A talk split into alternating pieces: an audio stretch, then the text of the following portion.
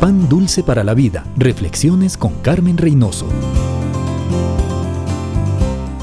Debemos cuidar los amigos que Dios nos da. Evite dañar a sus amistades con el egoísmo. Yo espero todo para mí, pero no sé dar. La manipulación que es controlar, quitar la libertad del otro. Los celos que dicen, no te dejaré ir. O la codicia que dice, quiero lo que tú tienes. O la crítica que siempre encuentra lo malo y aplasta. Las explosiones de ira que atemorizan y cierran toda comunicación. La deslealtad que nos daña por la espalda. La falta de honradez. No se puede ser amigo de alguien en quien no se confía.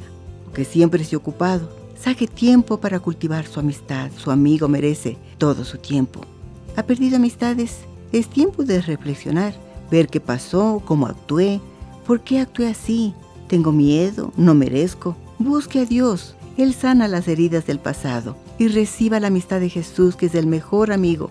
Él va a enriquecer su vida con buenos amigos. Pan dulce para la vida. Reflexiones con Carmen Reynoso.